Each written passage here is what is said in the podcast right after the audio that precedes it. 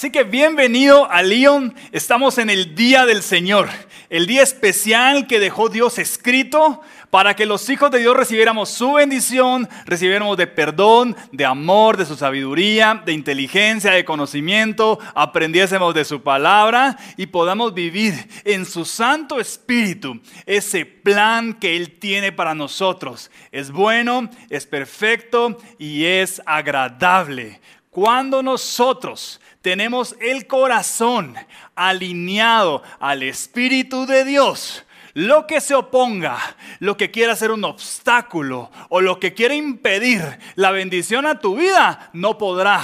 Por cuanto tu corazón, tu mente y tus acciones están alineadas al Espíritu Santo y a la voluntad del Señor. Prepárate que hoy tenemos un domingo donde el Señor va a anunciar que este año no ha terminado. Hay una unción especial para aquellos que creen que los cierres son los más poderosos en el Señor. Cuando tú entiendes que el Señor no termina un tiempo hasta que Él ve la gloria en sus hijos y los hijos devuelven la gloria al Padre, en ese tiempo donde el Señor decide, ok, un tiempo ha finalizado.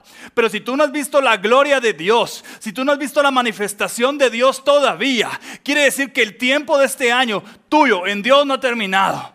Y aquí en Lío nos rehusamos a creer que lo que Dios ha dado el día de hoy es todo. Le creemos al Señor desde ya. Le creemos que vendrán aún más cosas. Hay gente que quiere detener tu fe. Hay gente que quiere decirte el año ya terminó. Hay gente que quiere decirte ha sido el peor año. Hay gente que quiere decirte que económicamente ha sido lo peor. Gente que quiere decirte que a nivel de salud ha sido lo peor.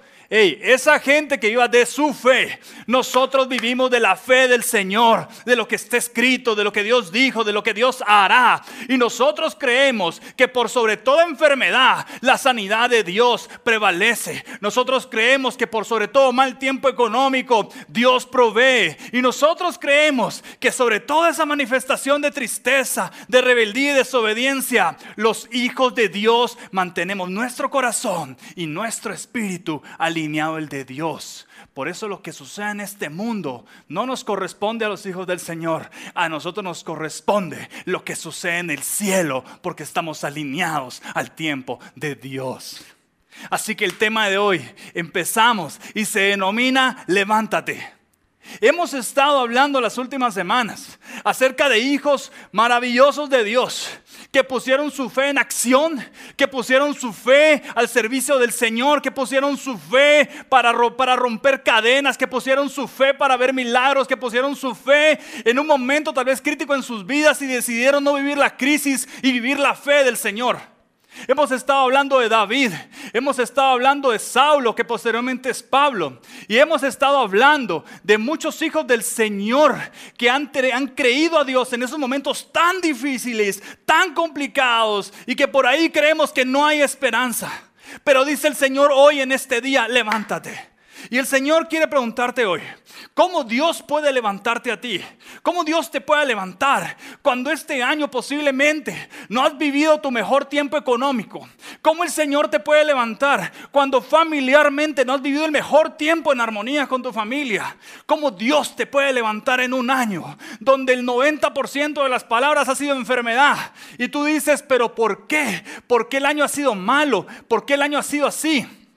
¿Cómo Dios te puede levantar dentro del pesimismo, la desobediencia, la enfermedad? ¿Cómo Dios te puede levantar a ti? Oye, eso es porque estamos destinados a vivir los tiempos del Señor y no los tiempos de este mundo. Dios, yo creo que Dios te quiere levantar a ti. Dios te quiere levantar a tu familia, Dios quiere levantar tu economía, empresa, trabajo, lo que emprendas, Dios te quiere levantar. Y lo primero que puede estar viniendo a tu mente es, pero si el año ya terminó, pero si el año ya acabó, ¿cómo va a ser que Dios va a hacer algo en mi vida cuando ha sido el peor año que yo he vivido? Dios no se rige por nuestros tiempos. Dios no se rige por nuestras celebraciones. Y Dios no se rige por lo que el hombre, tal vez a través de la mercadotecnia, decidió que debe ser. Dios se rige por su palabra, sus tiempos, su voluntad, su propósito y sus designios. Y si el Señor envía una prédica que se denomina levántate hoy a esta casa, es porque el Señor lo va a hacer en tu vida, en los tuyos y en lo que estás haciendo y emprendiendo. Eso sí va a pasar. Ahora, hoy lo vamos a aprender de alguien que se levantó impresionantemente para el Señor. Y es José. José, tú lo recordarás porque José es el esposo de María, ¿sí? ¿Te recuerdas? Y es el padre adoptivo de Jesús. Eso lo puedes encontrar en el capítulo de Mateo del verso 1 al verso 16. Hoy vamos a hablar de José porque lo es conocido en la Biblia como carpintero. Otros lo conocen como un artesano porque podía realizar diferentes oficios. Eso lo puedes encontrar en el capítulo 13 de Mateo, verso 55. Vemos que es un hombre que vivía en Nazaret. Lo puedes encontrar en el capítulo 2 de Lucas, verso 4. Eh, explica también que es de ascendencia de David, sí, de descendencia de David, perdón. Y es del capítulo 1 al verso 20. Eh, puedes ver que fue el que presentó a Jesús en el templo. Lo puedes ver en Lucas en el capítulo 2. Huyó con María y Jesús a Egipto cuando Herodes el Grande en ese tiempo quería perseguir y, acabar con el que venía siendo el Mesías. Esto lo puedes ver en capítulo 2, eh, verso 13 al 18. Es un ejemplo de fidelidad, capítulo 1, verso 19. Ejemplo de obediencia y de cuidar su corazón conforme al Señor. Es un obrero, lo puedes ver en el capítulo de Mateo 1 y 13, versos 16 y versos 55. Ahora, en mi criterio, José, y José es un, un hombre que fue escogido por Dios para realizar los designios más grandes que un ser humano pudo haber tenido en esta tierra. A ti te pueden designar por ahí cuidar una empresa, te pueden designar por ahí cuidar algo material, te pueden designar por ahí cuidar ciertas, ciertas determinadas cosas. Pero a José, Dios le encargó la obra, Dios le encargó el designio, Dios le encargó algo tan importante para esta humanidad que muchos años después sigue teniendo gran relevancia. Dios le encargó el cuidado y la protección del único Hijo unigénito de Dios, Jesús. Ahora, José, aparte de que cuidó, protegió a María, protegió a Jesús, los amó, los, resguardó, hizo la función de pastorear con ellos, José también fue siervo del Señor. Porque como tú sabes, María fue concebida en el Espíritu Santo, José se entera y entonces empieza el tema que ya lo hemos hablado en otras prédicas ahí, y viene un ángel de Dios y se le aparece y le dice, hey, el hijo que lleva María es el hijo de Dios. Y José, obediente al, mensaje del Señor, se mantiene en el plan de Dios y, es obediente en el Señor y lleva a cabo la causa más grande que un hombre pudo haber tenido. Oye, es impresionante. Imagínate que a ti te dieran algo tan valioso, pero tan valioso. ¿Cuántas personas quisieran obtener eso tan valioso? Y Dios te dijera a ti, lo tienes que cuidar. Yo te aseguro que José es un hombre asombroso porque aprendió a escalar montañas, a huir en desiertos, a permanecer en desiertos, a llegar a los puntos más altos. Y entonces conforme lo que hemos aprendido acerca de Moisés, acerca de Pablo, acerca de David, es que cuando el Señor los llama, cuando el Señor los escoge, cuando el Señor los elige para un propósito, ya ellos tienen ese propósito dentro de su corazón. Tú ves que a José no se le complica pastorear. Tú ves que a José no se le complica servir. Tú ves que a José estaba acostumbrado a llegar a los puntos más altos porque su exigencia era grande. Y tú ves que José ya, ya podía resistir desiertos. Y entonces por esa capacidad, esas cuatro capacidades que hemos estado aprendiendo en las últimas semanas, es que el Señor dice, está listo. He hallado un hombre fuerte que pastorea, que sube montañas, que resiste desiertos, que es fiel a mi palabra, que está conmigo. Lo puedo escoger, lo puedo elegir y lo puedo designar para los más grandes propósitos en mi vida. Oye, José José es un hombre que pudo ser escogido por Dios porque ya había tenía las capacidades suficientes para ser escogido por el Señor para su propósito. Y vaya propósito, encomendarle la vida de su hijo Jesús. ¿Cuántos papás están viendo este tema en este momento? Y, y, encomendarían su vida a una persona que tal vez no conocen. ¿Cuántos papás aún conociendo a alguien dejarían a su hijo con alguien durante muchísimo tiempo? Creyendo que lo van a cuidar. ¿Cuántos papás se desprenderían de sus propios hijos? Oye, Dios confió en José para cuidar a su hijo de una manera tan asombrosa. Y esto lo vamos a aprender hoy entonces. En el capítulo 2 de Mateo vamos a leer del verso 13 al verso 23. Quiero que aprendamos hoy acerca de José y su vida. Te va a aparecer en pantallas. Dice, este capítulo se denomina la matanza de los niños. Después que partieron ellos, he aquí un ángel del Señor apareció en sueños a José y dijo, levántate, toma al niño y a su madre y huye a Egipto y permanece hasta que yo te diga, porque acontecerá que Herodes buscará al niño para matarlo.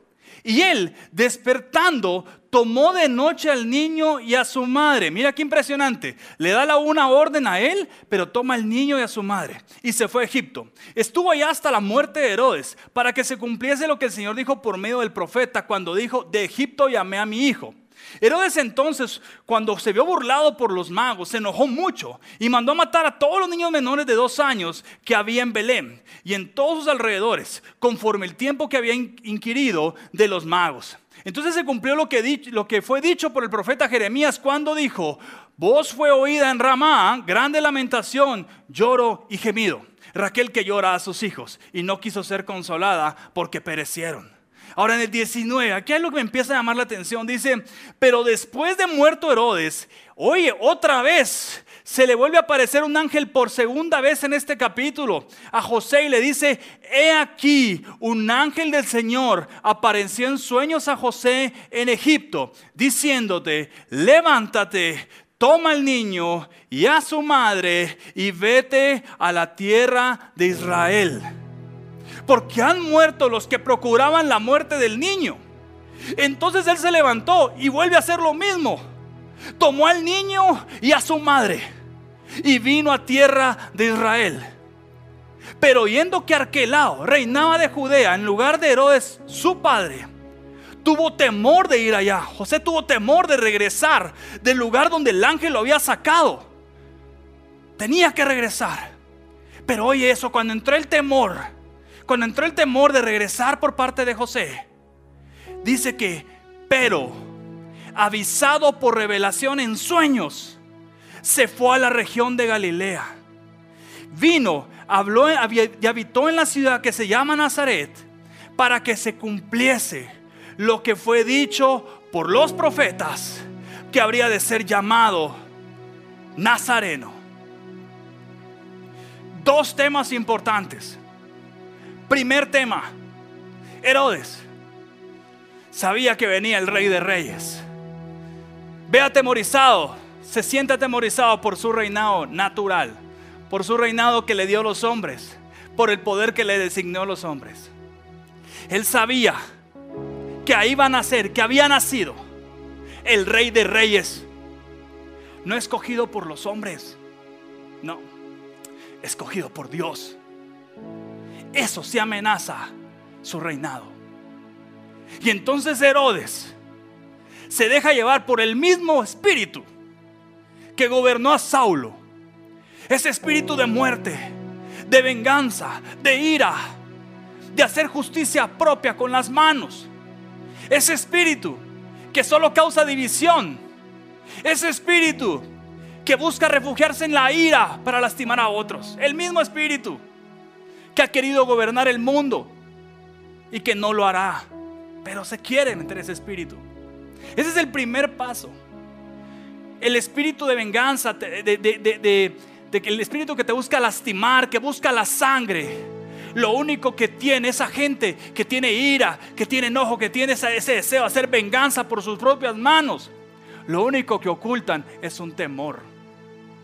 Es un temor de que saben que solo el rey de reyes gobierna. Ese es el temor que tenía Herodes. Ese es el primer punto. Segundo punto.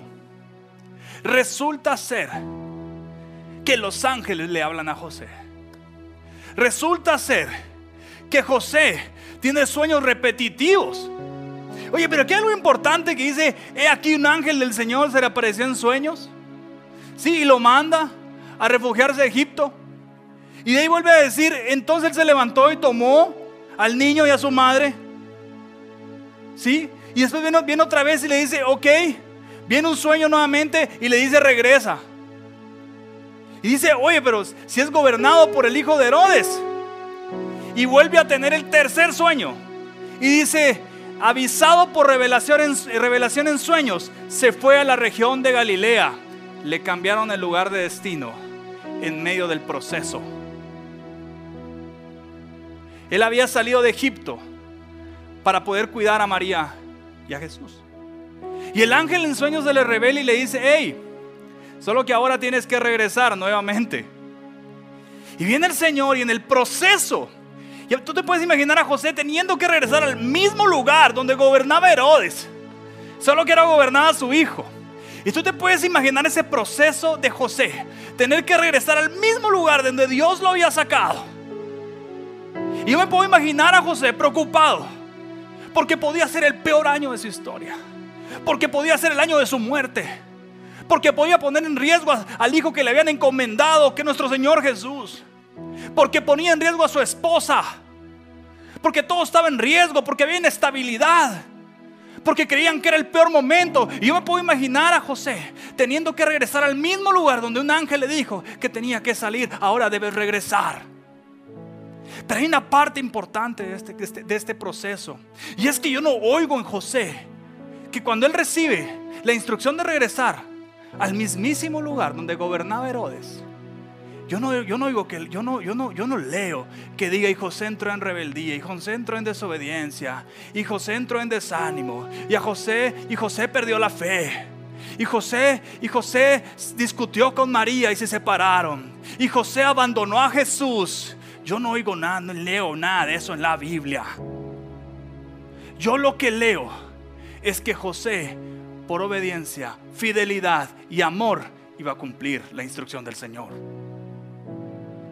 Pero en medio del proceso, dice, Dios vio su obediencia, Dios vio su fidelidad y Dios vio ese deseo de José por seguir la ley de Dios. Y en medio del proceso, le dice el Señor, avisado por revelación en sueños, mejor dirígete a la región de Galilea. Iba a regresar al mismo tiempo, guiado por Dios. Pero el Señor interviene y lo manda mejor a Galilea. ¿Qué vio el Señor en el corazón de José? ¿Qué vio el Señor? El Señor vio a su pastor, un pastor designado por él. El Señor vio a su obrero. El Señor vio a ese padre adoptivo que puso en riesgo su vida por resguardar al Rey de Reyes en esta tierra. Dios vio un corazón genuino a Dios y un corazón que amaba respetar y obedecer la ley de Dios. Y cuando Dios ve eso en José, dice, ok, yo al ángel le ordené que regresaras al mismo lugar donde yo te había sacado. Pero ahora te doy nueva revelación, dice el Señor. He visto obediencia en ti. He visto oración en ti. He visto que permaneces en mí. He visto que respetas la ley de Dios. Tu proceso no ha terminado. Yo soy el Dios del Rey de Reyes, dice el Señor. Y en medio del proceso se lo volvió a cambiar. Y entonces, cuando él creyó que todo iba a ser igual que antes, el Señor viene y le da un nuevo plan. El Señor viene y le da un nuevo propósito. El Señor viene y le da un nuevo camino. En medio del proceso lo envía a Galilea. Ahora nosotros hoy pareciera que estamos hoy igual donde alguien nos anunció a principio de este año y nos dijeron que iba a ser el año donde más enfermedad iba a haber, donde más la economía iba a ser inestable, donde no iba a haber provisión. Y es cierto, muchos de nuestros hermanos han sufrido y seguimos orando por ellos. Pero cierto también es que seguimos acá los hijos del Señor predicando con fe. Seguimos con salud predicando del Señor. Seguimos creyendo que Dios por un momento nos cambió la dieta, pero jamás nos dejó de dar su provisión. Y entonces en ese tiempo, cuando a principio de año nos anunciaron que iba a ser el peor año, el Señor, yo puedo testificarte y puedo testificar por muchos que el Señor nos ha sostenido, nos ha mantenido, nos ha dado vida. Y seguimos parados haciendo la obra de nuestro Señor Jesús. La razón es porque seguimos siendo fieles, porque seguimos siendo leales, porque estamos convencidos que este no es el año que el hombre anunció, este es el año en el que vamos más allá de lo soñado, porque eso fue lo que Dios anunció. A nosotros no nos dirigen ni nos planifican los hombres. Nuestro plan, nuestro designio no depende de lo que ningún hombre dice en esta tierra, depende de lo que nuestro Rey de Reyes dice en el cielo. Y si Dios te dice hoy a ti, que este año no ha terminado y que Él en medio del proceso aún te puede cambiar el destino como se lo cambió José. Eso puede pasar en tu vida si tienes una fe para levantarte, si tienes una fe para creer esta palabra y si tienes una fe para decir con todo tu corazón, he leído las noticias, he leído redes, he escuchado al amigo pesimista, pero hoy escuché esta prédica y yo creo que el Señor me va a levantar en la última etapa del año. No es como iniciamos las carreras, es como nos mantenemos en la carrera y cómo llegamos a la meta. Este año no ha terminado para los hijos de Dios. Este año no ha terminado para los que están ungidos. Este año no ha terminado para los que están cubiertos por la sangre de Cristo. Este año no ha terminado para los que confiamos en la voluntad de Dios. Este año no ha terminado. Si se ha agotado tu fe, vuelve a orar. Si se ha agotado tu fuerza, vuelve a interceder. Si se ha agotado tu ánimo, vuelve a creer al Señor. Y si se ha agotado tus ganas de ver un año más allá de lo soñado, revisa cada detalle de esta prédica y créele al Señor que tu año está hecho en base a lo que Dios ha dicho que hará. Confía en el Señor. Levántate como José. Levántate, levántate como José y vuelve a creer. Si nosotros confiamos, si nosotros creemos, entonces nosotros sí podemos recibir. Si confías, si crees, si recibirás. Pero tienes que mantenerte firme en tu fe. Tienes que mantenerte firme y sigue creyendo y sigue confiando en el Señor.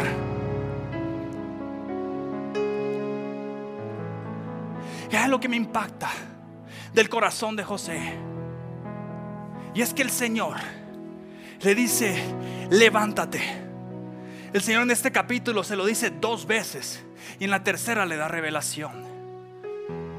Yo no sé cuántos hay en su casa en este momento pueden sentir al Espíritu Santo diciéndote, levántate, levántate. No has vendido lo último que el Señor quiere que vendas este año créele a Dios, por favor, levántate a orar y lo vas a vender. Levántate, dice el Señor. Tu corazón no puede estar decepcionado que tengas o no tenga parejas. Levántate a orar, porque Dios escrito está que tiene sacerdote para las señoritas y tiene idónea para los varones. Pero levántate a orar.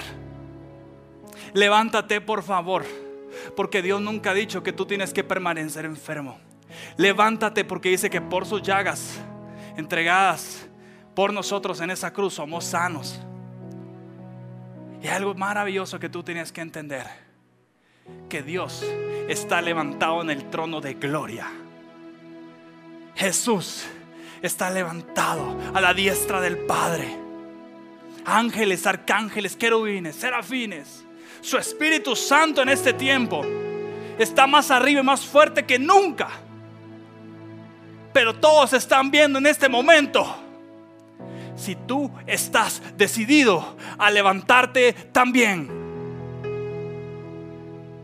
vas a levantarte de ese lugar donde estás, ahí en tu casa, no importa quién esté contigo, ponte de pie y dile, Señor, yo no termino este año cabizbajo, ni triste, ni deprimido, ni enfermo así como le enviaste esa palabra a José, tu hijo, yo la recibo hoy para mi vida.